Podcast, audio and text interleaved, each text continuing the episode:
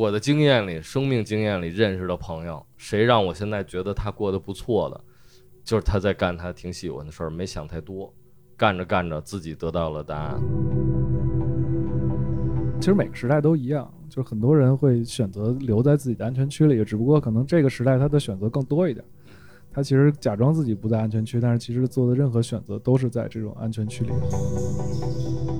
如果进入到一种封闭的循环里，我觉得是最可怕的。就是你成功了，然后你复制这种成功，你不断的输出，不断的复制，好像永远在一条成功的路线上，我觉得是无趣的。我觉得对于这个概念的一些质疑，包括你说对系统的质疑，我觉得这都得。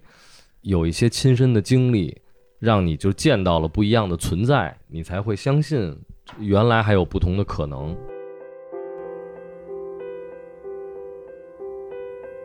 嘿，毛毛，为什么？你拧开了台灯，却低下了头。今天是我的生日啊，我们要了四个菜，喝了一瓶啤酒。就回到了家里。你突然开口，声音不大。你说：“孩子，你已经二十四岁了。你很真诚，而且善良，我为你骄傲。可是妈妈很惭愧，不能给你一所属于你的房子。我不认为这个问题有多严重，妈妈，我。”我很不高兴，还很吃惊。难道有没有一个几十平方米的地方，竟然会让你担心我的尊严？你肯定是忘了，我一岁的时候就爬上了家里最厚的被子。我可还记得你告诉我，那就是世界上最高的山峰。爷爷每天都用小钢锅熬牛奶喝。他会放很多的白糖，他说：“这就是快乐。”所以你看，妈妈，什么是勇敢和快乐，我早就已经懂了。那到底还有什么能让你叹了这口气？是不是昨天晚上你偷看了我的日记，发现了我的爱情？没错，我我已经二十四岁了。也许你替我想到了婚姻。大家好，欢迎收听《问题青年》，我是主播 Lisa。这是《青年虽然但是》专题的第三期。做这个专题的原因很简单，就是因为每到五四青年节的这个前后呢，关于青年的话语就特别多，容易造成生理不适。所以这次呢，我索性就事先安排好了一系列的聊天，然后跟大家一起来做一些排毒。现在我特别开心的是，跟我在一起的还有 Zafka、小老虎、磊磊。李星宇，跟大家打个招呼吧。大家好，问题青年。大家好，我是雷。嗨，大家好，我李星宇。我是 Zafka。那要不然加法今天先给我们做一个介绍。从零八年到现在十多年了，就是都是老朋友了。然后磊磊、星爷和老虎本身也都是多年的好朋友。那他们仨呢，就是跟千志、跟我都一直有很多的交往。那老虎其实大家都很清楚，从最早的这个所谓的 freestyle MC battle 大赛，早年的龙虎斗，到后来非常早的在中国的有机 C O U 这个爵士说唱，非常早的嘻哈的这个探索，到后来一直持续的出唱片，从逍遥游啊到那个色弱，包括现在非常重要的是老虎在做一系列的围绕即兴的东西。准确的说，应该是青年志采访的第一个说唱歌手吧？对对对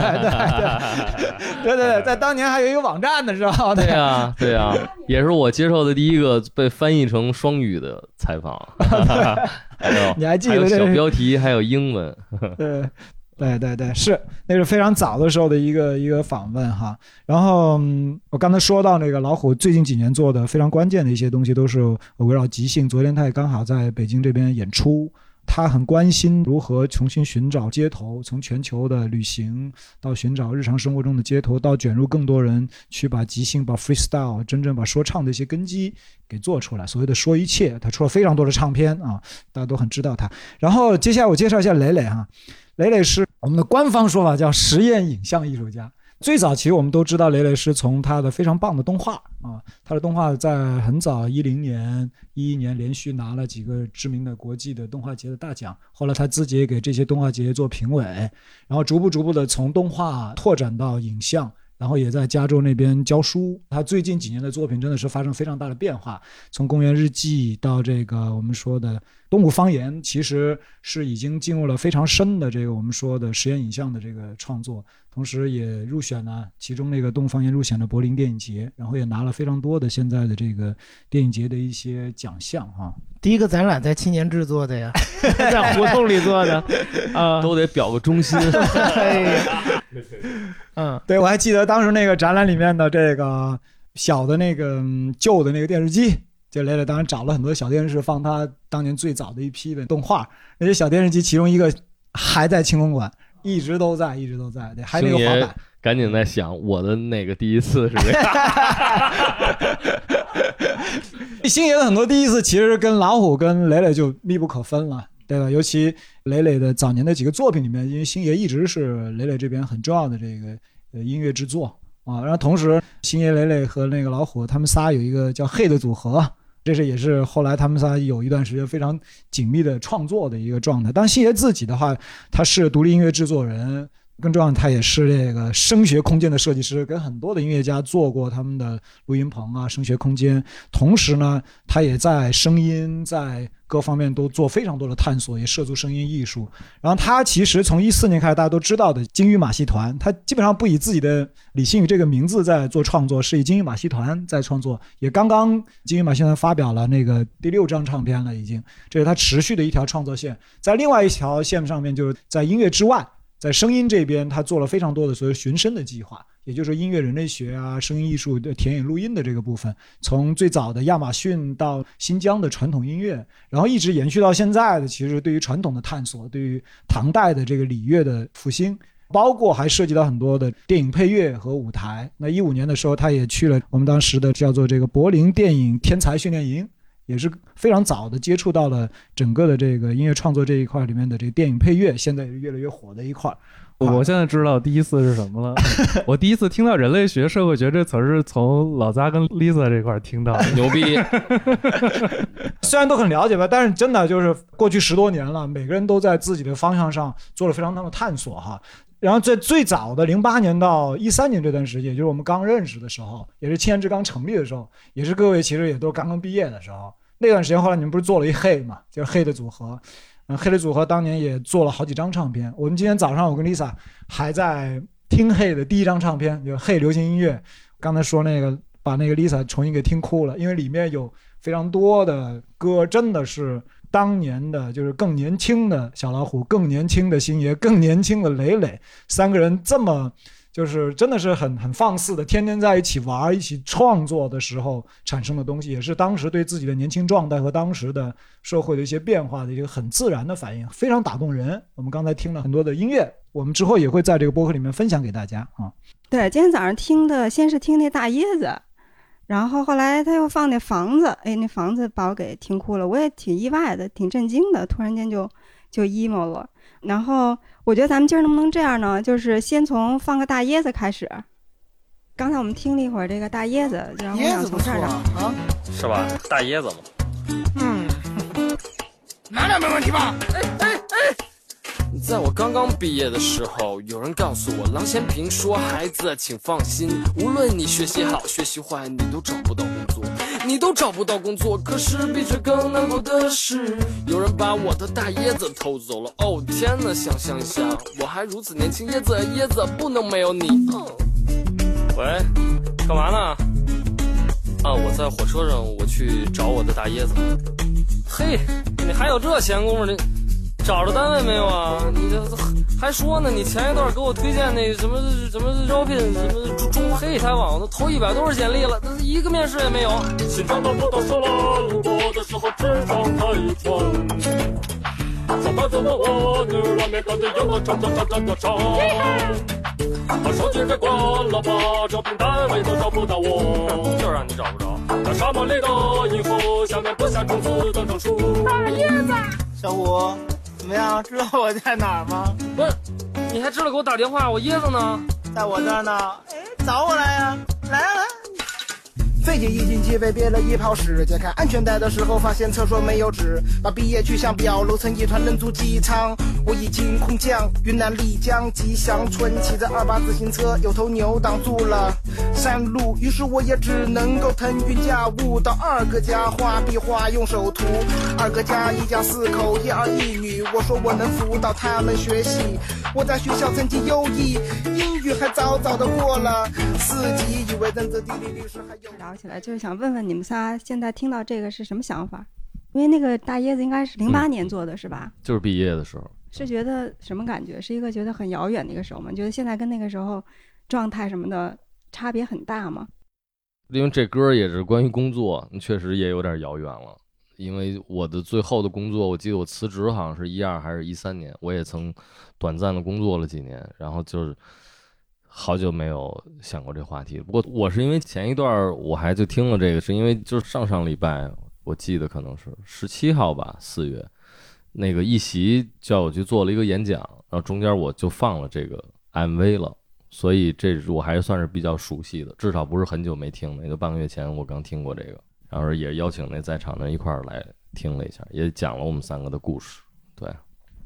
我就是刚刚聊那个艺术家驻地嘛，其实是零九年研究生毕业就没找工作，直接去做了在云南那 农村里做了一个 artist residence，这样把这个写在故事里了。刚刚不还在聊，就现在好像渐渐的这种 residence 越来越多了，很多年轻人也可以去国外或者中国，还有一些房地产或者政府也有一些艺术家驻留，就好像这种。毕业了以后去一个 gap，短暂的去调整一下自己，做做一些自己比较感兴趣的项目，变得越来越有意思了。但是我们那个时候零八年，你想没有这东西，那时候是在一个村子里面，然后我觉得也现在想起来也挺飞的，就是别人都去找一个特正经的工作，我跑到村子里给画壁画去了。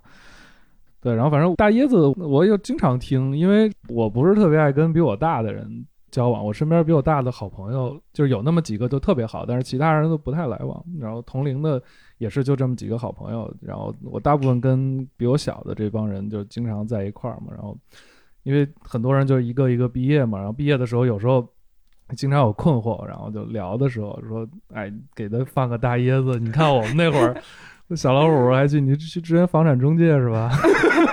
我们都说我们毕业都没找着工作，你看就这状态。但是现在我发现年轻人对毕业的焦虑特别严重，就他们对于找不着工作这件事儿就是特别的焦虑，而且他们一心就是想找工作，就不像现原来我们就是找不着工作，嗨，就就该干嘛干嘛。就因为现在我觉得社交网络这种让他们这种财务压力特别的大，就是一看身边人都这么光鲜亮丽，自己。啥都没有，想干嘛都不行，没钱那就想找一个好工作，然后就也希望自己刚毕业身价都特别高。但是这东西我发现给他们放完大椰子也没有什么卵用。哎，你你放完大椰子，他们怎么说呀？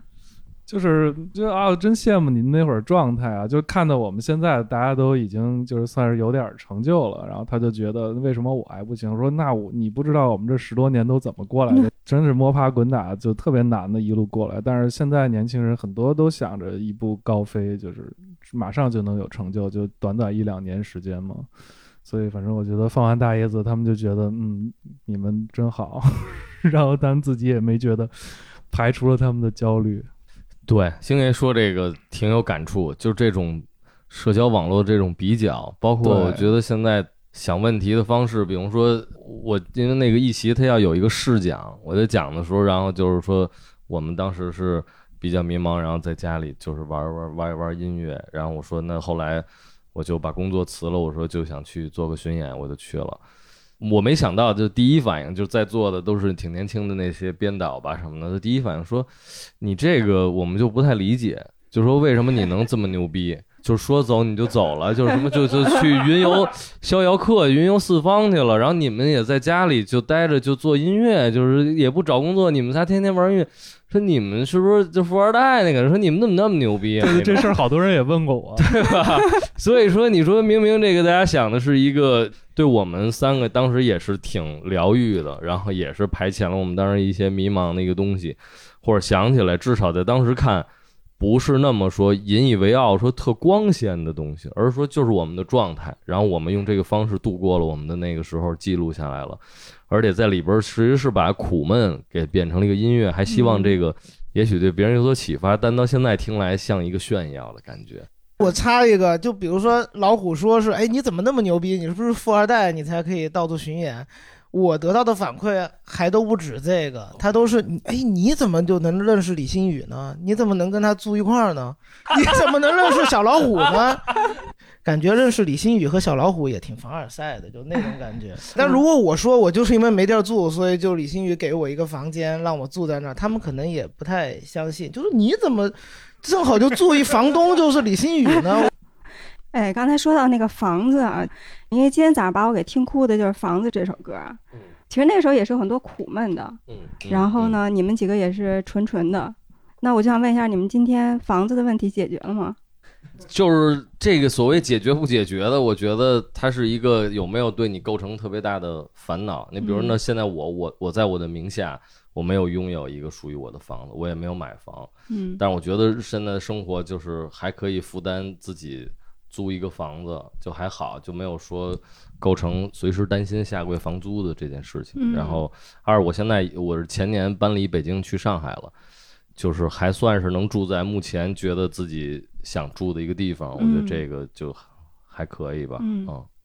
可能我们八零后现在已经不光是考虑自己房子的问题了，嗯对吧？你得考虑孩子未来的学习，可能比我们更稍微大一点。八零年的他的孩子可能都得考虑学区房的问题了。是然后父母也老了，是不是父母要跟自己住在一块儿？嗯然后那个爷爷奶奶那一辈儿走了，他们的房子家里怎么处理？嗯，其实比我们那时候，就像 Lisa 说的，挺单纯、挺天真的，那都不是一个大问题，这才是特复杂的。嗯，就你刚才说那个，就是就是我原来也没房，但是是我我爸妈那会儿就是年轻的时候，他公司有分房，所以相当于雷当时住在我家也是就是家里分的房。嗯，然后呢，刚好去年去年疫情的时候，我之前一直租房，然后做工作室，然后住，然后那时候就房东跟我涨价，就是疫情的期间我到期了，房东跟我说：“哎，小李啊，要不然给你涨个价什么？”当时我就疯了，我说：“我说大哥，你也不先问我是死是活的，就是这得没得那个新冠，然后就就上来先给我涨价，当时觉得心里特别难受，我当时就一怒之下，我说正好还剩点钱，我算了算，我最近挣的钱。”呃，几个月一两个月之后能回来，然后我说弄一先弄一房车吧，我说先把工作室退了，我先弄一房车。我真买了一房车，哦。然后改成了一个工作室，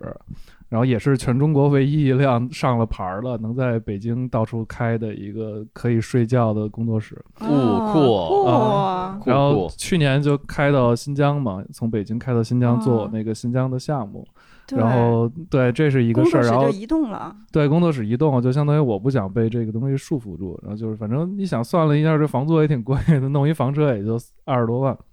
两年的房租嘛也就。那我们来聊一聊，就是在黑那个期间，你们那个时候脑子里在想的是一些什么问题？因为咱们问题青年嘛，然后咱们我就想要聊十多年的事儿，可以把你们在黑期间最主要在想的那个问题，包括后面你们三个各自又去在想的那个问题或者探讨的那个问题是什么，从这儿开始聊起。我觉得现在看，因为三个人也都在各自的道路上走这么多年了，可能会更加的清晰。我觉得当时我们不一定很非常的清楚，但是我觉得表达出来了很多的东西，就是确实是挺单纯的，而且挺纯真的，而且这“真”字可能是一个比较重要的一个意思，就是我们可能甚至不是特别清楚我们一定要坚持什么，但是也有很多就是不想就是轻易的说 yes 的事情，比如说对找个工作，或者对一些审美上的事情，或者对一些其他人流行的看法，我们当时可能不是那么接受，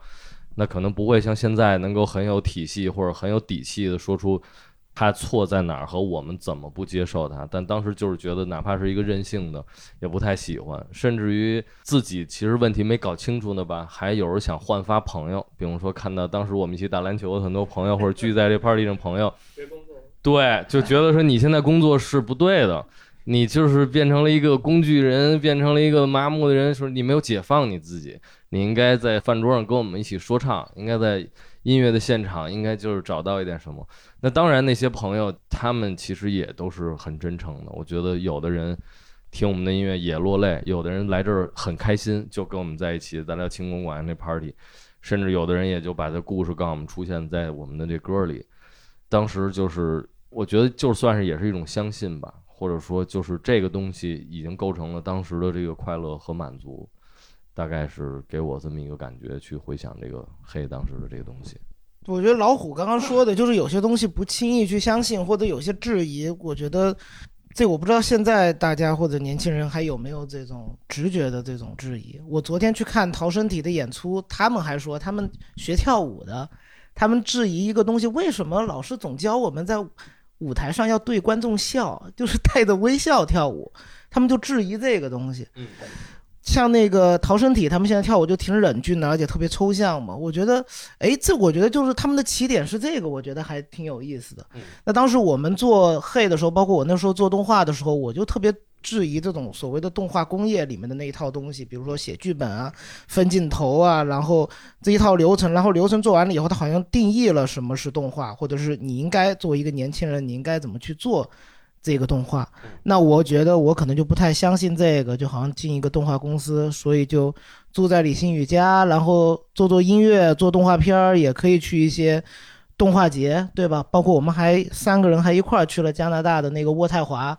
动画节。我觉得如果我们三个为什么要去呢？其实也是自己办签证，还特焦虑，那时候不一定签证能下得下来，自己买飞机票跑那儿去。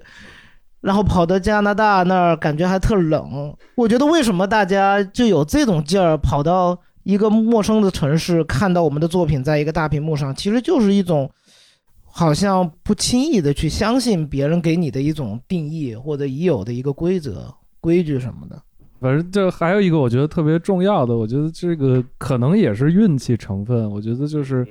大家能这种像我们三个这样的人能在一块儿，就是因为比如说我们如果单独的话，可能更迷茫。就是但是如果几个志同道合的人，他们虽然都迷茫，但是确确实有刚才小伙说的相信的东西，有怀疑的东西，像磊磊说的怀疑的东西。那大家在一起，它有一种力量在里面。如果当时其实我们三个人要没聚在一块儿，可能现在各自就是另外一条道路。所以那个时候，我觉得这个、这个其实很重要，就是你身边的人是不是给你力量？各自各自都有房了，对，就是反正我觉得这个其实对我来说也蛮重要的，就是大家都迷茫，但是迷茫归迷茫，但是能有一些大家能就是一起相信的东西的，这个就是能让我们三个人更有力量。就是你这迷茫，他能把这种状态过去，度过这个状态。我有一个好的例子，就是星爷说那个，就是这种彼此接纳和他给你一种这个相信的这个力量。就是当时嘿那个专辑已经接近创作尾声，然后我们约在三是不是三里屯那边的一咖啡馆，我们就来对这个。前一天晚上我们家就着火了，这房子、哦别说新的房子，连老的房子付之一炬，然后直接就是哇塞，家里就都烧黑了，然后我这衣服都没有，就是最后管人借了件衣服，然后来了参加这个。后来他们说还迟到，我说你怎么了？我说昨天家里着火了，然后就因为我那会儿也老爱胡说八道，然后他们就觉得说 OK，就没人当回事儿，然后就在那儿对这事儿，我也真没 care 这个，就对这专辑，然后挺兴奋。全新的就在这个创造这件事儿上，然后回去接着再去看怎么样把家里剩下东西抢救出来，所以这就是这么一感觉。那你如果是当时就是我一个人，那我不知道我在干嘛呢？那可能这就是我最天大的事情，对。所以那时候就是这个我们那个小团体，包括我们在干的这些，在当时也不一定有多有足轻重的这种创造，其实也是我的一个庇护所。我觉得就去这儿，这是很有价值的事儿。嗯，所以刚才你们三个讲的东西勾起我很多回忆哈，就是确实可能年纪大了，有些东西会会忘记，会忽略掉年轻的时候哪些东西其实对我们自己更重要。其实我现在想起来零八年那会儿，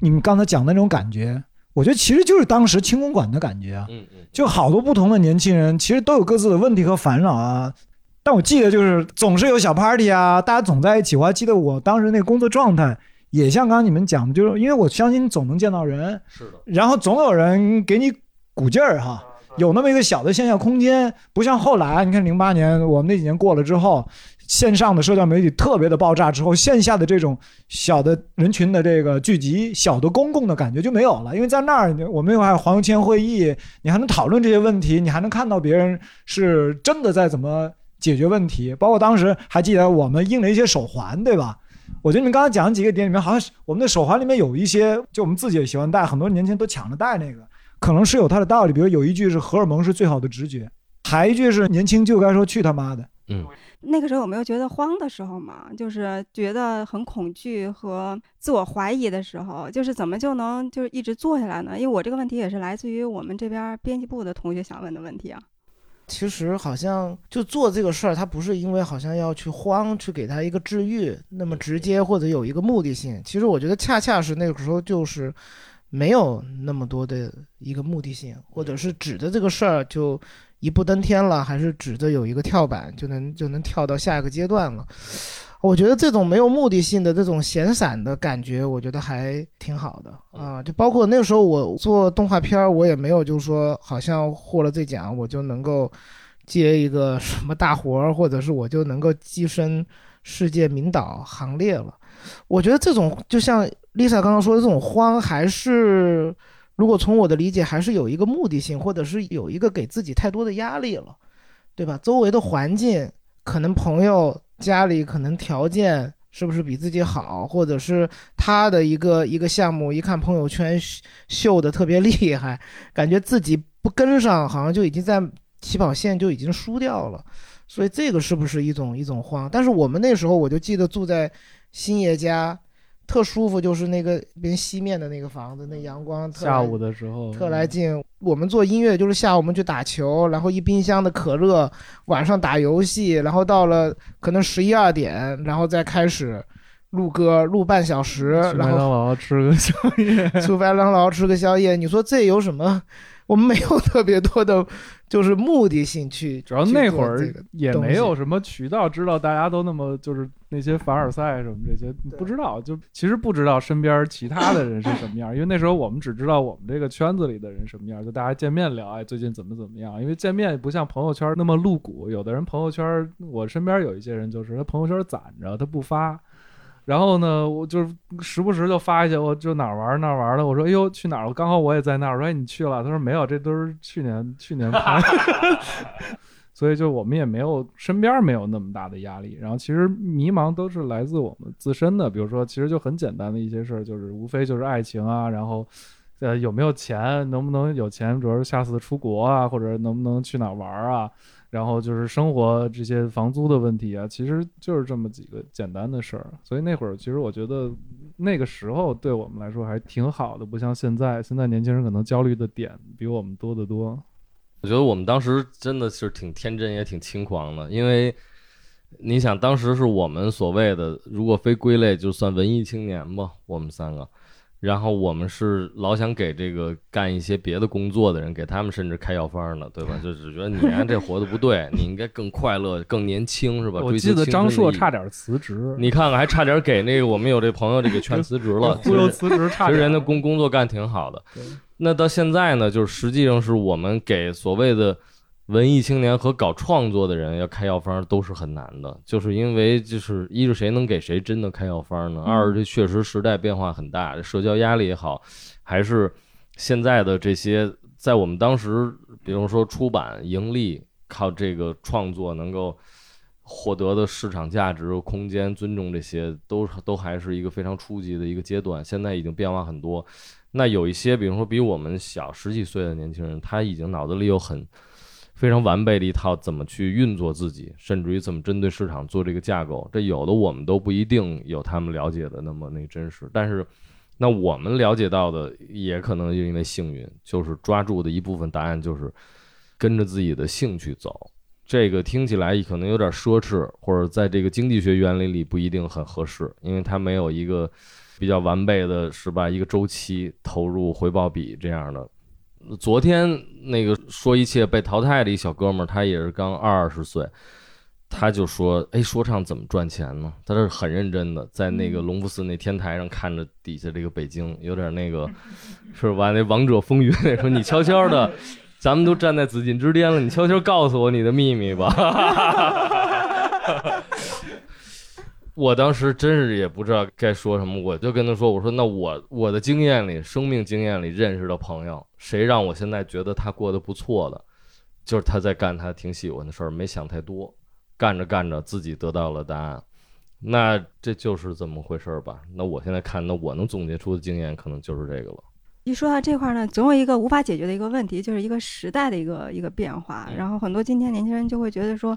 哎，我们今天这个时代确实是非常不一样。然后觉得他自己这个时代的很多的一些困难，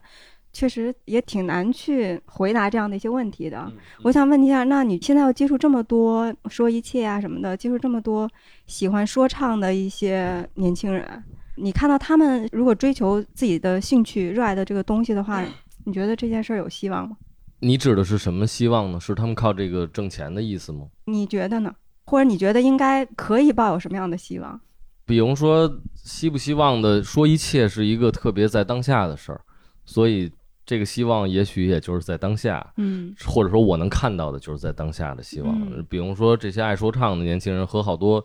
就是上班的，其实真的很类似我们黑当时的那个 party，因为那时候也有很多上班的哥们儿。拿起来卖保险的，做什么金融的，就上来我们就撺掇的。你说一段，他拿起来说。嗯，我发现现在说一切里很多真让我兴奋的，依然是当时黑的 party 里的这样的人，就是他们不是专门玩说唱的，甚至连这个爱好者都算不上，就是普通的工作的人来看了一场，就像看场戏或者看个音乐会，看个电影放映。但是他们没想到会有这个环节，可能先开始犹豫，后来被撺掇拿上来就说。那那个让我看到很多希望，因为在当时看到他们很激动，而且他们很释放，而且底下的人给他们的都是比较善意的，不像网上现在经常看到就是一些非常极端的东西，那都是给他们善意的鼓励。那这给我很多希望，我觉得他们可能在那一刻他们也挺快乐的吧。比如上了一天班，还是漫长的岁月里边没什么人听他们，我觉得。给我的一个最大的感觉就是，他们特别想说话，让人听到，而且往往跟说唱歌手不一样的是，他们反而直接绕过了那些韵脚和那些节奏，直接就是说自己的事儿。我最近特烦一个事儿，我们领导傻逼，我是同性恋，我快毕业了，我爸不支持我，就直接就开始说这样的事情。这在我们那年代，我都觉得都不一定能够做到，是吧？这么直接的直抒胸臆，反而在现在他们。更直接，我觉得这是一个挺好的事情吧。我觉得这就是现在社交网络给他们逼的。是，就现在社交网络上，你除非是那种特别猎奇的，或者是特别极端的东西，大家才能看得见。你真的说出你自己的这些烦恼，没人没人 care，没人在乎你。对，所以我们那会儿没有这个东西，所以我们才在线下有点拘着。所以，因为你说出自己的烦恼，其实是需要勇气的。但是现在他们是被逼的。那那些就是，比如说在楼顶上问你的这种青年，就是他觉得说唱能不能成为一个我坚持做下去的一个我发展下去的一件事儿？你觉得是跟随自己的兴趣和热爱这样做下去有希望吗？或者说可以希望一些什么呢？这就很难。我觉得星爷说的有一个我比较认同，就幸运可能也真的是一个真相，就是他有时候占很大的比重。嗯。所以，那你的这东西对别人不构成成功学，嗯，你这个东西，那你凭着兴趣也好，那你是这么觉得，但也许很多幸运的元素，让你成为了今天的自己，嗯，你没法去给人说这样的话呗，明白？嗯，我觉得还是你真的有坚持，你才能得到一份幸运。其实，比如说打个比方啊，我们当时黑的那个专辑，你放到现在来，如果我们十年之后出这个专辑。就是如果专辑在现在来，在说唱火了之后，我们再发这张专辑，我们早就成说唱明星了。其实如果按照幸运来说，那个时候我们发这张专辑其实太过于超前了。那个时候我们没有用这张专辑获得任何的名利啊，或者任何的其他。但是就是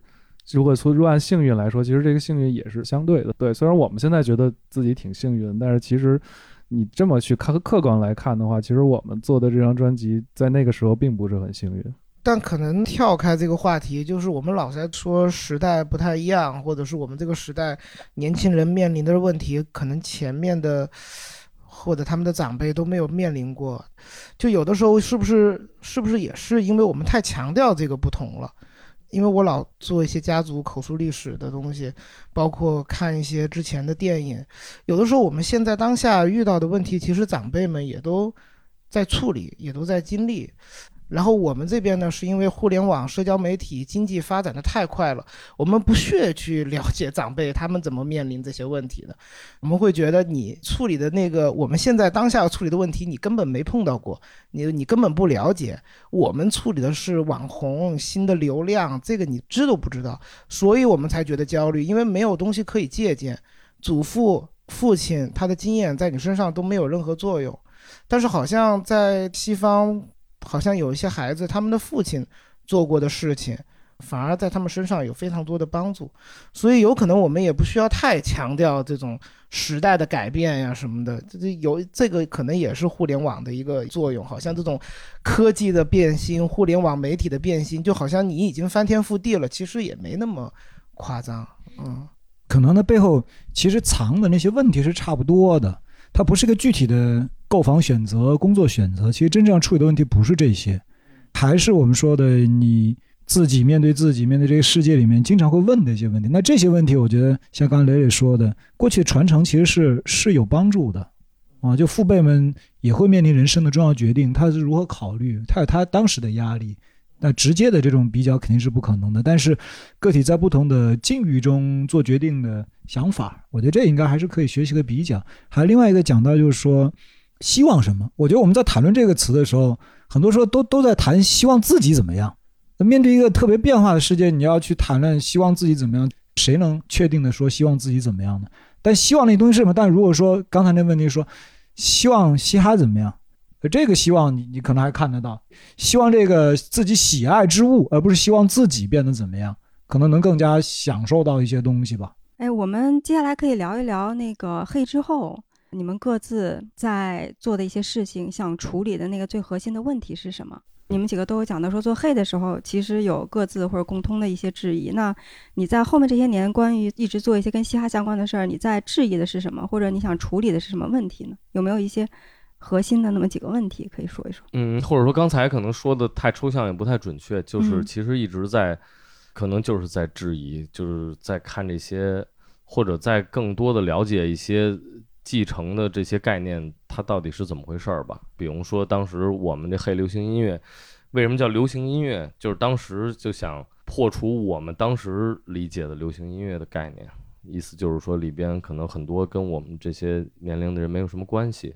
太多的情爱也好，那个时候连励志可能都不是一个特别大的一个主题，可能更多的就是一些情爱的东西。嗯，所以我们当时说，那为什么不聊聊房子、找工作、无聊？和朋友聚在一起的开心，嗯，和很细节的东西，比如说觉得那时候流行音乐的词作比较概括，都是一些抽象的一些东西，那我们就聊了最细节的东西，然后看到平凡人的故事，包括所谓那个 A B 段落，当时也是就想给它打破了，主歌副歌，主歌副歌一段很好听的旋律，让人记住，所以才有了黑的当时的那个专辑的那种有一些戏剧性的东西，嗯。嗯，那之后就是继续，都在想，比如说从词作的角度，从音乐的角度，包括 hip hop 它还可以怎么样？到后来 hip hop 这个东西到中国进入了这个，终于进入了市场体系了，甚至翻天覆地的成为一个主流的一个音乐类型之后，嗯，又对这个现象有了一些自己的感觉，就反正都是在不停的问为什么吧，基本上。哎，那你最近这几年问的为什么是什么呢？最近几年问的为什么就是这个人的这个大脑是怎么运作的，包括即兴的这个东西，嗯，到底它的神奇之处在哪儿？所以很多的精力就放在这个说一切，包括这个即兴上面。因为现在这个像这个人工智能啊和和很多算法，一方面我特别感兴趣，觉得很神奇。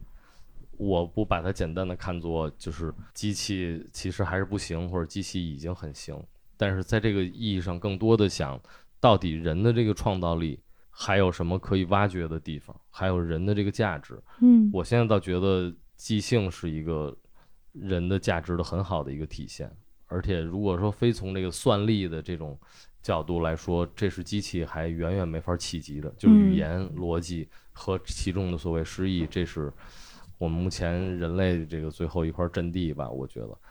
所以这可能是比较想的一个核心的问题吧。嗯，哎，你刚才也说到，其实这几年说唱才算是真的成为主流嘛，然后又更好的一些商业的一些资源被注入了。其实想问一下你，就是你在这个过程中是和他是一种什么样的关系？就是你怎么样在保持一个自己思想的一个独立的情况之下，然后经济又是独立的，然后怎么样去平衡这件事情？相对来说，还是有一点游离吧，游离了在一些这个综艺节目之外，游离在这个大的唱片公司之外，基本上还是和很多年前差不多，一直嗯是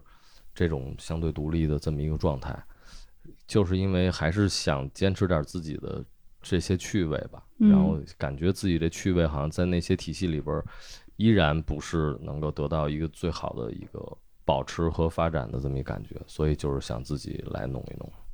所以你就通过相当于自己去通过说一切啊，等于说自己创造出来一个小的生态，嗯，去去实验你想要做的这种啊，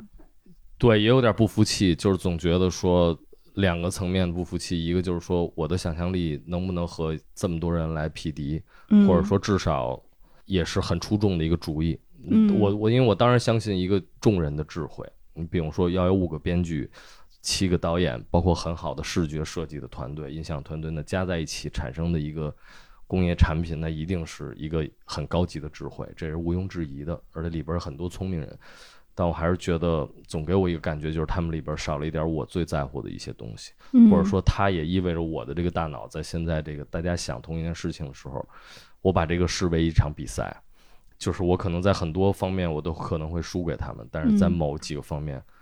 我看我能不能始终做到一些他们一直没有做到的事情，嗯而这个做到的事情并不以我要以我的加入到他们当中而作为补充，而始终是游离在他们之外作为补充。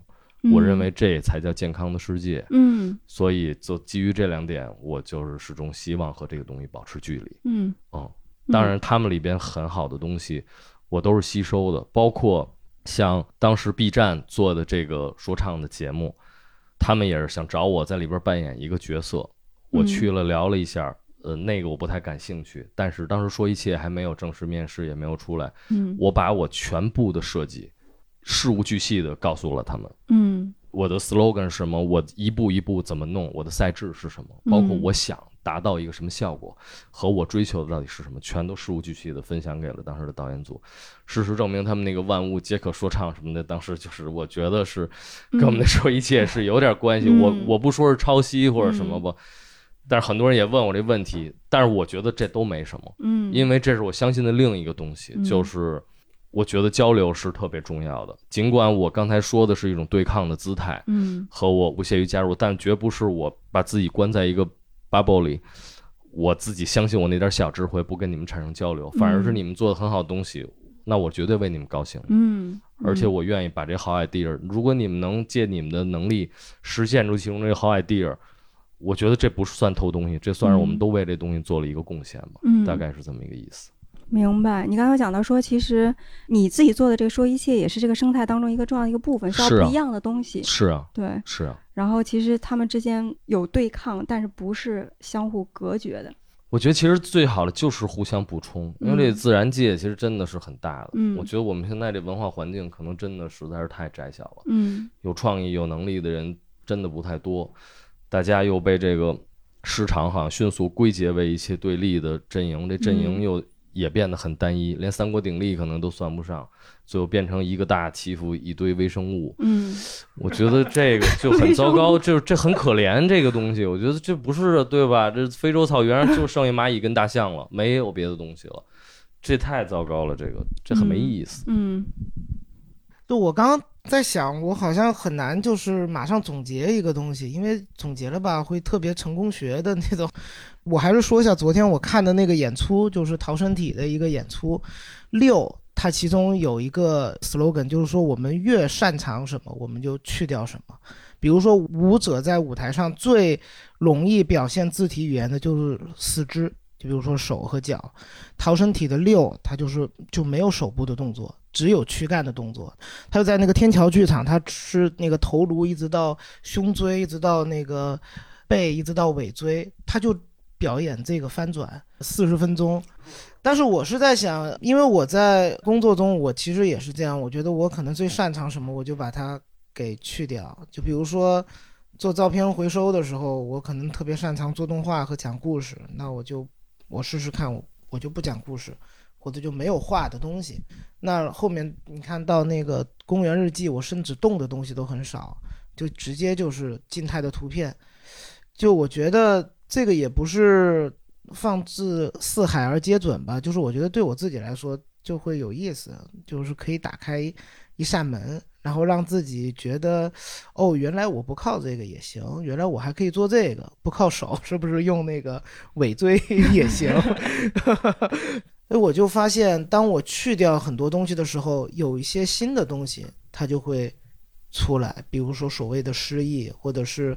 呃所谓的一个图像和声音的关系。但是你真正把自己逼到一个绝境，你的手脚都不能用，你怎么去处理这个？你怎么能把自己的力量给激发出来？我觉得这个是对自己也不一定是挑战，可能就是一个好玩的尝试吧，或者是一个、一个探索。嗯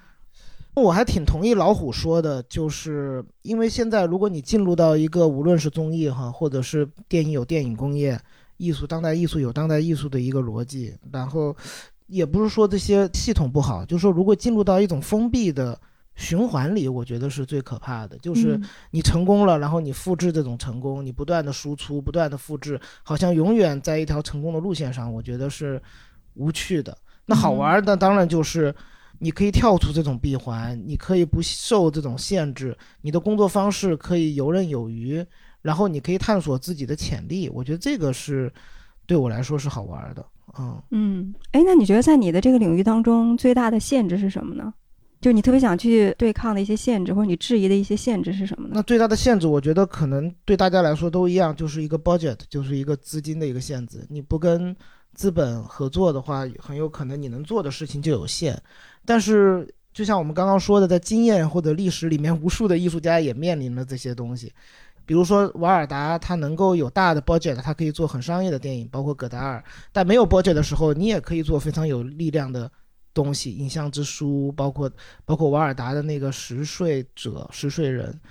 我觉得这个其实，在当下来说，好像是一个巨大的问题。但是我觉得，对一个个体，其实永远有办法去面对它。嗯就比如说你控制你的这个成本嘛，比如说你一个电影，你不需要几百万，年轻人有可能就是一万块钱，你可以去完成，然后有可能通过奖金和放映费，可以达到一个自我循环，那就形成了一种所谓的自由，你就不需要在这种闭环里面不断的工作。嗯嗯嗯，反正感觉需要一些呃实验的机会。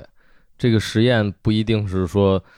全是你自主选择的实验。那比如像说一切是个实验，雷的这些自己的影像探索是个实验。有的时候生活就给你实验，比如说昨天这个这我们在那儿演出。就出了一个很大的事故，就是那个说一切是当天那龙福寺天台的压轴，在他之前全是那个 DJ 在放那种舞曲，我们就试这个麦克，三个没声，一个就一开就巨大的啸叫，然后 DJ 半天出不了声，观众大概等了小半个小时等着开始，就在那儿调这个东西。然后我当时想，那之前我还把一个好朋友从那个广西叫到这儿，他是做 DJ，还可以现场敲这个 MPC，然后现场还做一些 iPad，做一些环境音，就是那一刻我想，那怎么办呢？那挺就其实是挺尴尬的。然后我在背后就看着这一切，我突然就想到了我这个这么多年的演艺生涯里，也无数次的碰到这样的情况，可能这是最极端的一次，但是硬着头皮就上了。那一刻就短短的那一会儿，也想了很多。那当然这些问题可能我在这漫长的时间中也都想过，但在那一刻集中的全想通了，并且有一个感觉是这一次我不想让这个事儿这么发生。比如说，到底应不应该取悦观众？是作恶一般的挑战他们呢，还是在这种情况下，起码让人家听着音乐动着，咱们让这事儿别冷场，还是应该怎么样？和说唱歌手到底依赖的是什么？嗯你真正相信你自己吗？是救个急，还是一会儿再转回来？当时我说音乐停了吧，把麦克就扔了，肉嗓子。我们说了二十分钟，声音很小，先开始迎来一些鼓掌，也能看出来他们有些疲惫。底下人慢慢听多了，可能中间也可能有要离场的可能。那个时候也会又有犹豫，怎么样？要不要还是把音乐先放回来？那一刻就脑子里最后下定决心，就是一个小时就这样办了。最后有一个麦克的出耳声，就是靠这一个麦克的这一点扩音，就完成了这一个多小时的这么一个即兴。我觉得不能说这是一个牛逼的演出，或者让大家都心满意足了。但是我觉得这就是生活给你的实验。但在这当中，确实能够切实的体会到很多问题。他和你在家里想我靠一个嗓子能不能征服世界是不一样的。嗯你现在已经站在这个地方了，但在当中就是你自己就能得到这个答案。所以我觉得这是是挺有意思的。就刚才那个雷和老虎讲的那个，我觉得真挺好的。我听的时候脑子里恰恰是另外一件事，就是说，因为我们的听众，包括我们自己，很多人不在你的场景，他也不做电影，对吧？他也不做说唱。但实际上，你们刚刚讲的那个东西，都是我们日常要处理的一些很重要的问题，就是我们都生活在规则里，生活在很多既定的概念里面，生活在所谓的很多的场里面，对吧？无论是雷说的，从逃身体的那个，到雷很早说一个人的电影制片厂、美术制片厂可不可以，对吧？然后都面对一个很大的系统啊，这也是去年以来整个社交媒体都都会讨论一个事儿。那我们又逃不掉，你在系统之中，也在很多的规则、概念场中，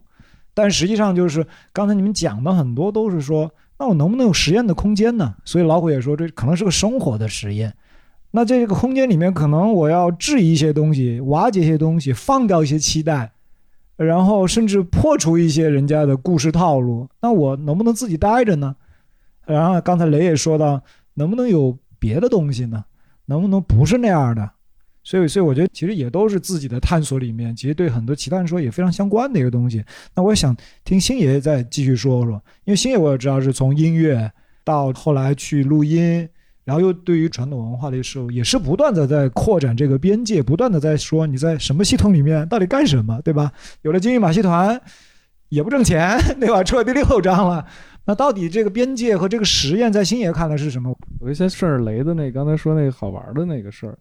就突然想起来，原来咱们十多年前在一块儿的时候，就是就确实不知道自己要干嘛。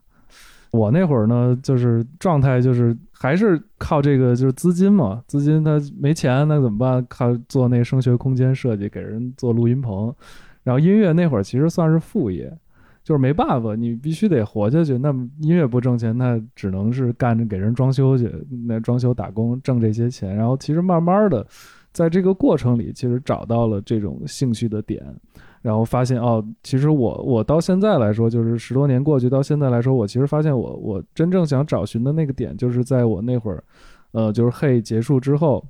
然后带着这点兴趣，然后去走世界各地嘛。然后走世界各地的时候，发现就看到好多问题，就是你不懂。就原来你可能在一个封闭的环境，在北京或者在中国这个境内，我们去到处去走，但是发就是那个时候看到的世界其实很狭窄的。之之后我们出出了国，然后去了见了很多人，你会发现你对这个东西有太多不了解的地方，就是你很多疑问，然后你发现你的知识的存储量特别的小。然后，所以这其实这十几年，我一直都是在不断的去扩充我对这个世界的认知。就无论是原来我对看书没有兴趣，我刚认识他们时候就不太看书，后来慢慢开始管小伙说，哎，推荐几本书啊什么看看，然后就开始看书，然后去去了解各种历史啊，还有包括社会学、人类学，就跟老扎、Lisa 他们。确实学到一些东西，然后就开始去在这个过程里边去不断去探索这个世界。所以其实到现在我也没有说把音乐当成一个终极使命，就是我到现在也没觉得我做音乐最后能做成什么样。虽然现在有一定名气，但是我也不觉得我这毕生就是为了音乐奉献。我其实发现我最终的命题是，我想去知道更多这个世界的一些真相吧。当时也是他们刚才说了一个特别切身的例子，我也说说一个切身的例子，就是我之前在做就是亚马逊的那个事情的时候，其实我最开始去亚马逊也是，呃，非非常简单的理由，就是我们家隔壁装修呢，然后给我逼疯了。然后因为之前世界各地旅行的时候，发现亚马逊的地儿连手机信号都没有，你啥也干不了，只能在里边看书。最开始有几个朋友嘛，然后我就说，那我就想再再去这这个地方，然后去录声音。然后当时跟一个公司聊，那公司就是一个做这种就是音乐平台，然后签了一个就是草拟的一个合同，就是一个就是意向书，然后先把一个头款打过来了。然后当时我要去那个玻利维亚，因为当时柏林认识几个作曲家，我去玻利维亚做做唱片，他们机票都买好了，然后我我们机票也买好了，把数十几万就这么花出去了。花完了以后呢，结果那公司呢马上要上市，再加上之前呢，他们因为赞助一个歌手。就老板特别喜欢的歌手，然后把公司所有的钱都花光了，然后结果跟我说：“那那不行，这个我们给你钱，你得我得我得把版权要走。”当时我就就急了，因为他给我的钱只够我前期的，不够我后期的嘛。然后我我要录完了以后，版权还归他嘛。当时我说这不是扯淡吗？然后当时我就急了，我说一拍桌子，我说钱我不要，我退给原路退给你。然后这事儿我自己想办法搞，因为所有机票都买好了。当时想着就那也没辙，我说那就算了一下，差不多花个二三十万，这事儿就能干。然后一想，哎，信用卡还能凑个几万，然后呢再管朋友借点呗，然后就借点钱，说一年一两年还个二三十万还是能还得起的，就省吃俭用一下呗。然后所以当时就就我朋友说，当时众筹不是刚开始吗？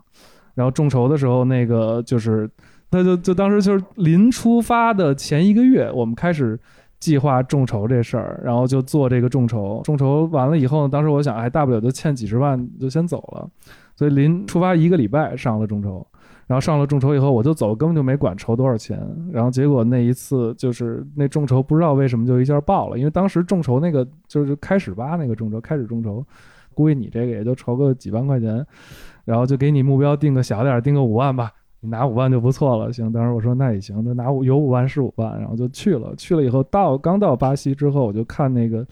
众筹的那个已经过了五万了，刚刚两天。然后结果后来我们又去玻利维亚嘛，到玻利维亚之后每天都在更新那个众筹的数据，最后一下筹了将近四十万。对，其实这事儿本来我是想着欠一屁股债，先把这事儿干了，然后结果没想到当时众筹一下就就是转变了这个，就前期后期的钱基本上都够了。那所以其实这事儿也是对我影响挺大的，因为原来都大家都会想，老想着是先挣钱再做事儿，然后但是那个事儿对我来说改变特别大，就是我就我就发现，其实你注定要做一件事儿，你有有这个决心去做一件事儿，你这事儿不管怎么着都能干成。所以现在从来不考虑资金的问题，我先不管花要花多少钱，我这事儿我要干，那干的话就想任何办法，其实我发现最后都能实现。所以到现在。其实这十年经过了这几件事儿以后，就是整个我们的就是相当于我的状态，其实就到了现在这样，就完全不考虑这些事情。我我觉得就是做任何事，就是我要决定去做就做就好了。嗯，我觉得可以顺着星爷说的这个，就是因为星爷说到了，就是说，呃，在过去的一些时间里面，有哪些事儿对自己还是有一些激发和启发的，有一些对自己的一些改变啊，因为你毕竟在跟这个系统。跟这个环境、跟这些规则、跟这些概念，在不停的你说斗争也好、共处也好、生态也好，那肯定有东西会改变你，对吧？新也讲到了旅行，讲到了，呃，在亚马逊这个呃丛林录音的这个众筹过程中改变的这个对做事情的看法，那也也请老虎跟那个磊磊再讲讲有什么东西让你们打开了自己，改变了很多东西啊。旅行，我觉得应该是我们三个都是共同的一个东西，就大家有。有各自的原因或者各自的机会去了很多地方，这个给了很多的信心。尤其是我觉得对于这个概念的一些质疑，包括你说对系统的质疑，我觉得这都得有一些亲身的经历，让你就见到了不一样的存在，你才会相信原来还有不同的可能。像包括星爷这，他是通过这件事情是一个事事实，这个事实给他信心。我觉得这个东西是非常重要的，要没有这个亲历感，我觉得现在这个网络也是这样，就是它虽然好像你可以通过这个窗口看到好像世界各个地方发生的各个奇怪的事情，从乡村某个角落到最 fancy 的生活，但是很多时候却这种不在场的感觉，有的时候反而会觉得自己被关在一个玻璃的一个房子里，这个我觉得是一个很很糟糕的，反而这个同理心。按说应该随着这个资讯的这个这么便捷，应该是更加的加强，但现在却更加的狭隘，甚至有些会觉得你这东西跟我的生活没有关系，甚至是不想去看到了。说那你再快乐是你的，再自由是你们的，我们不太想知道这个事情，没法跟那个现实产生这个接触呗。我觉得对，比如说第一次去到这个纽约的这个篮球场景里，当时跟这个打街头篮球的这些人看着他们。从一些普通的北京的孩子或者全国各地的孩子打打街头篮球，进不了职业，然后看他们一步一步从自组织赛事到也成为了草根的明星。到有一天，既然拿到这个机会，可以直接到纽约和这个东西起源的地方，同时这也是 hip hop 起源的地方，就来硬碰硬一场，去见识见识。反正给我最大的兴奋跟启发就是这个，哇塞！本以为在这么街头的地方，但就是对这个音乐的使用特别的谨慎，不是像我们在中国见到的任何品牌的商业活动里一说 hip hop 潮流或者低曲。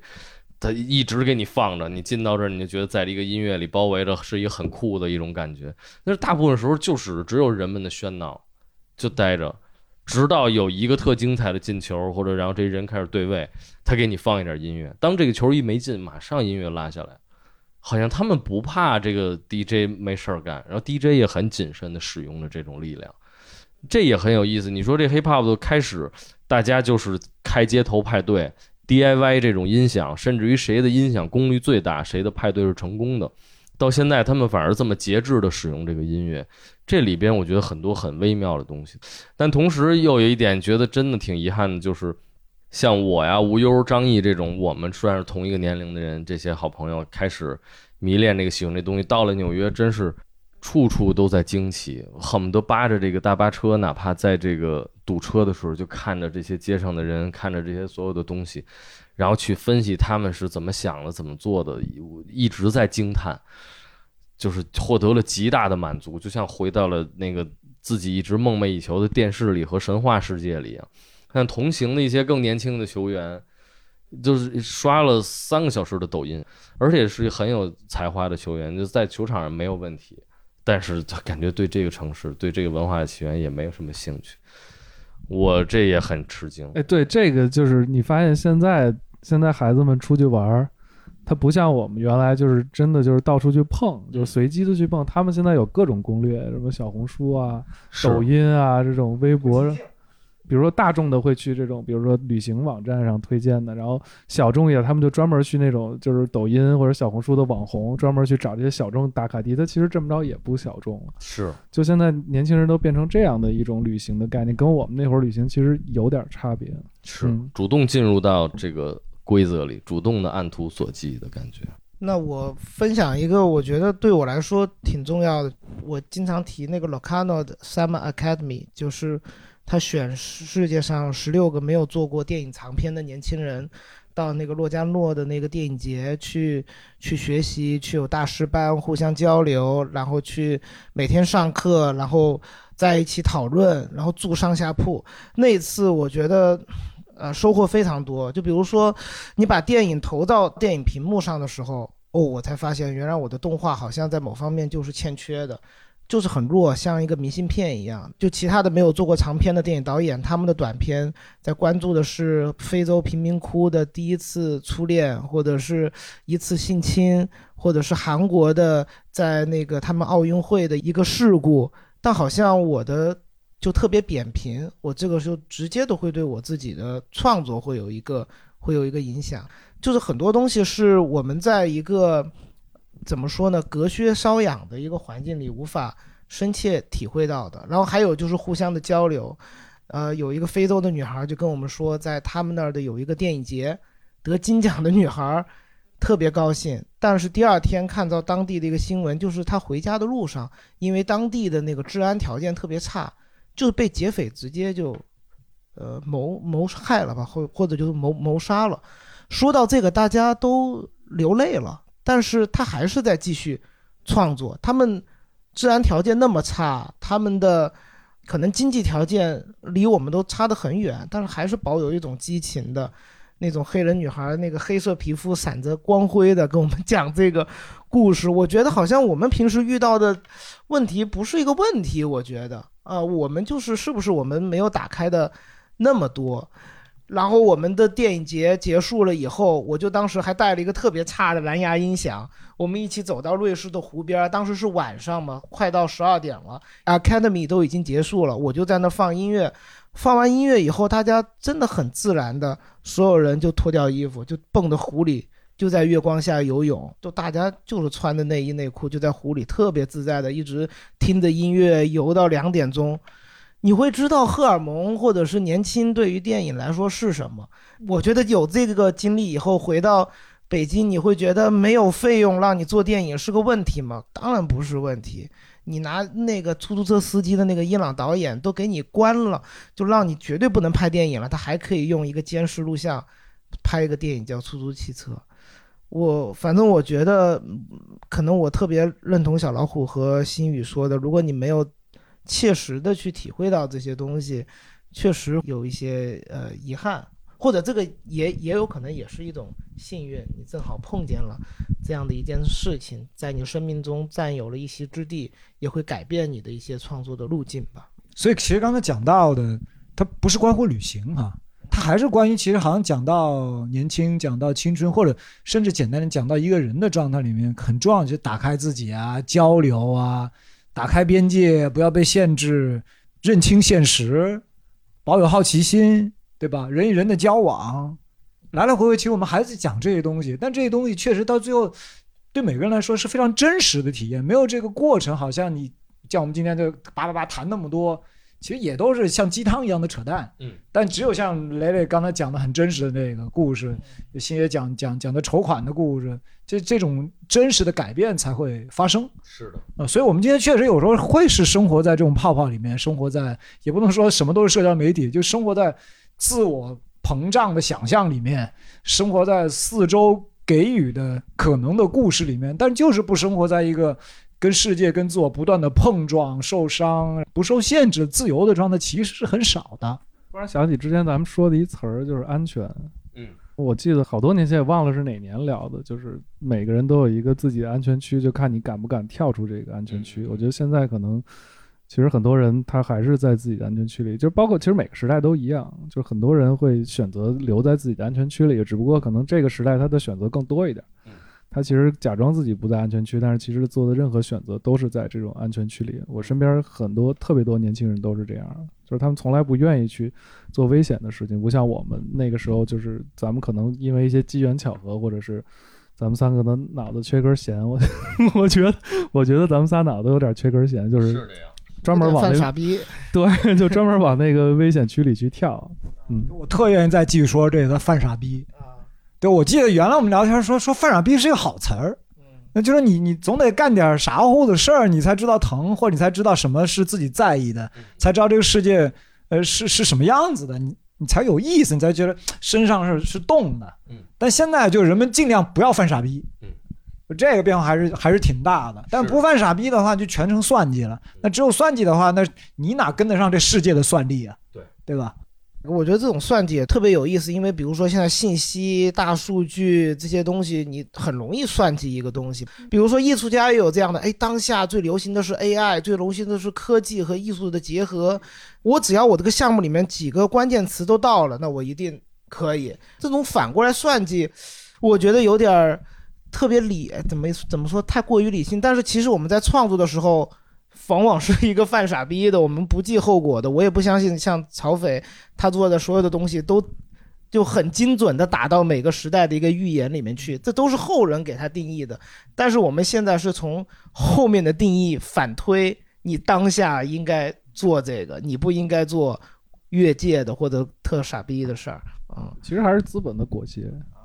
你嗯，跳不过去这东西，他要求你这样，那你只能顺着他的规则玩，要不然你就选择一条血路。对，就是其实这种资本裹挟或者说这种算计，都是被商业的一种规训嘛，所以人们都是从前人的成功当中去总结了一些经验，然后这些经验其实就是自己非常妥妥的就被规训了，就反而没有像你们刚才讲到这些犯傻逼啊，这些勇敢的这些东西，或者说没有目的性的去玩儿的一些东西。虽然你们刚才几个人都好意思说到幸运的这件事情，但是其实除了幸运之外，你们也讲到了很多你们的质疑，包括当有机会去看见的时候，你去看见了，你被那些东西打动了，然后包括跳出了自己的安全区，没有被这些规则所规训。对，所以这些东西我觉得都是今天非常好的，很有启发的。哎，我问小虎一问题，嗯你怎么看？就是现在这个网络时代，这个包括音乐平台，然后包括新的视频平台，对我们这些音乐人的一个影响，因为我这其实是是我现在还比较矛盾的事情，就是因为你顺着他呢，你可以，但是你又跟不上那些年轻人的脚步，因为这些零零后、九零后他们做这做的特别顺，我们其实很难跟住他们的脚步。但是呢，这些平台又是一直在变，我们的音乐如果不通过这样的方式，其实是很难再往下传播。所以这个其实我现在有这么一个一个焦虑啊、嗯，就比如说你的音乐让别人听到，比如说像网易现在越来越抖音化，其实网易跟抖音我之前听说要可能要合并了，OK，然后网易现在做的就是完全是在推主播，推他自己的这些流量的这些网红。然后抖音呢也是这么一个短效的一个宣传平台，但是我们现在所有的演出，这些包括所有的音乐的专辑，只能通过这样的平台来去播放。所以我理我理解我们现在在讨论说，虽然有那么多犯傻逼的勇敢、幸运，我们现在也讨论一些我们在当下的一些恐惧和害怕，对吧？也是这种限制，嗯也这种嗯相互的提问和相互的一个交流吧。嗯嗯啊，像咱们的这种，就是因为毕竟这些年的积累，还带有一些天然的流量，所以这些流量总显得比那种，比如说几个评论的那种还是要好一些，但是可能也达不到这种呃好像爆炸式的这种喜欢。说实话，我也没有什么主意，可能有一个自觉，就是说先甘愿就是一直当这个偏小众的这么一个东西。然后二是我有时候喜欢走在这个灰色地带里，可能这就是，比如说可不可以自己按地下传播的方式来散播一下自己的音乐，或者说就是我觉得线下这个东西是比较重要的，就是这个之前做演出做的也是很非常少，基本没有什么主动的做做这种个人的专场演出，可能都是一些邀约或者一些活儿被动的去了。现在就说一切里，我觉得最大改变就是，其实就跟我们去到国外见到这些真实的存在一样。你说你对于这个说唱有很多你自己的想法，甚至对于人和人之间应该什么样的交流，有什么样的想法，你只有到现场让在场的人感受到，他们就相信了，因为他们看到和他们一样的人站上去了，拿起来了，这是他下一个想站上去的原因。另外一方面，我其实还真有点悲观。你说，咱们刚才说到这些。有些人想反推这个，其实他们这是落后的算法，就是因为真正创造力不是靠这样的计算是可以计算出来的，它恰恰不符合里边的某些规律，因为有些飞跃是不能靠这样的计算能够完成的。我就顺着星爷说，就是比如说现在如果抖音跟网易就变成一家公司，包括我们跟老扎也老聊，就是现在做视觉的都是短视频哈，这种音乐也特别短，星爷要上传一个二十二分钟的歌根本上传不了。因为我会觉得，就是因为这种短视频吧，比如说从视觉角度上来说，它就是在短期内一个几秒钟，他把百分之百的信息就传递给观众，观众就像吃糖豆一样，就百分之百的接受，根本不费吹灰之力，脑袋都根本不需要参与思考。所以其实如果说老虎说悲观的话，我觉得你反过来说，有可能这是不是恰恰是我们的一些创作的在当下的一个价值或者是意义？是，比如说对抗这种。你说无论是什么主题，对抗这种肤浅和浅薄或者这种暴力，你跟他聊任何话题，他就用两个字，他就可以灭你，就说你你不够正义，或者是你你就是有钱，你完全任何的多层次的丰富的讨论已经迅速消失掉了，是因为这种短视频和这种迅速的媒体的爆炸性的发展，我们需要在四个字、五个字之内就了解你的这个含义。那话外之意，你还别说诗意了，对吧？你还别说引申下来的诗情画意了，就连 double meaning 或者是一语双关都不许你拥有。那么二十二分钟的一个音乐，或者是说我在电影中我就让你看一个静态图像，观看一个二十秒，这是不是也是我们作品存在的一个价值？对当下世界的一个对抗，或者是对当下这种浅薄的、没有任何含义的一个一个粗暴的一个一个环境的一个一个反抗。当然，这种反抗也有它的代价，就星爷的音乐根本传不上去。我的电影在 First 影展放映，恶评如潮，就大家说这个是一个 PPT，是吗？对，OK，就说 PPT 怎么能够当做电影呢？我看的是什么呢？你说克里斯马克他们第一就是一个 PPT 电影，PPT 为什么不能是电影？就说明大家已经在当下对这种影像已经有一个固定的思路了，就是啊说这种、这种大家已经习惯了，就是说我进我进入到一个无论是电影还是音乐的一个作品里面，就需要有一个导游拿着小红旗，我告诉你啊，这个是腿毛，这个不是睫毛。你不需要思考太多，嗯，但是你说最早这种希区柯克，他们都说我们希望观众的眼睛就是剪辑，嗯，观众有这个自由，但是其实我们早就把这种自由，就是这种资本早就把这种自由给剥夺掉了。当我们还给观众的时候，他已经不想要了。不想要了，甚至觉得你这个就根本你就胡胡胡来，你这个东西啊，嗯嗯，所以可能就反过来说，有可能这恰恰是一种价值，或者是我们创作的一个一个对这个一个价值。对，就是这个价值也不知道它能给我们带来什么，就是所以现在其实我们的状态和这些当下年轻人没有什么太大的差别，就是我们面对的也是这种同样的状况。是的嗯是的不知道未来怎么样，我们嗯坚持我们也不知道会怎么样。嗯也还是个倔强的东西，其实。从一开始到现在，我们聊了很多关于这种对抗，然后质疑。你说最后说还是一个倔强的东西，包括今天，其实一直以来也都是会有一些让你们感觉到苦闷的东西，或者是不解的东西，有一点慌的东西。对，但是今天听到你们最后讲的时候，我觉得还是非常非常就是开心有你们这样的一些对抗在，因为确实是可能在今天这种大的一些系统或者主流的东西，它有一个更加 dominant 的一个声音和更加难以去对抗。但是确实像小老虎说的，就是一堆小蚂蚁和大象，不是一个正常的一个生态。但是在今天的情况之下，最起码小蚂蚁还是要加油，对吧？不是加入到那个大象那行列当中，它本身就是很有意义的。哦，对，嗯我再补充一个，最后就是比较积极的，其实还有阅读和学习，其实我觉得对大家的，就是鼓励，还有这种温暖也很重要。包括星爷说他最近读很多的书，嗯，我去老虎那儿，他也经常跟我聊他阅读什么东西。嗯，我我是去加州艺术学院教书，我就是直接读很多的外国的书，包括那个 What is Cinema，我就直接读的英文，包括名士，这些其实会让我们在对抗中更有更有力量。嗯就是你明白，就像曹飞之前做播客，他拿到的都是二手的资料，嗯，为什么我们不去直接触碰一手的资料？对，然后去消化成为自己的能量，而不是在一种闭环里面，你获得二手的资料，然后你输出一个二手的，第二个人再去获得。我觉得真的就是这种阅读和学习是当下最让大家可以变得安全，或者是真正的意义上的安全，或者变得变得心灵舒畅的一个一个东西。嗯对，做个聪明人。二是我觉得我们都收到过很多的鼓励，从当时青年志的这个四合院里的这些年轻朋友，到后来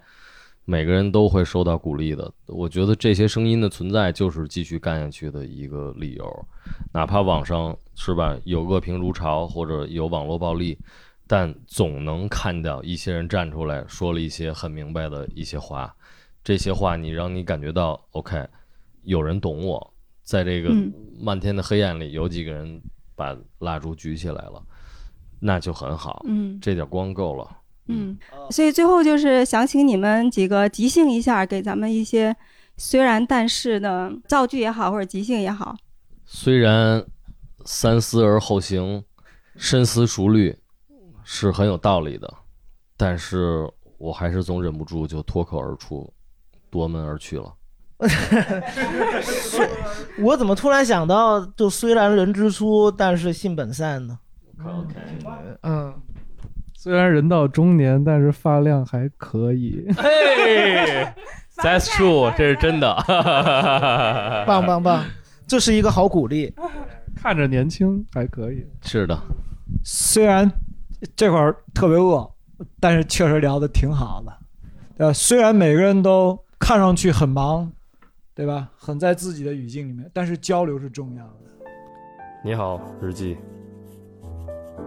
大街上很热闹，挂满了灯笼。今年我已经八十六岁了，身体还可以。远房亲戚们雇了摄影师，偷偷的给我拍照。拿着照片，他们想象着还要等多久我才会死，然后就可以得到我的房子。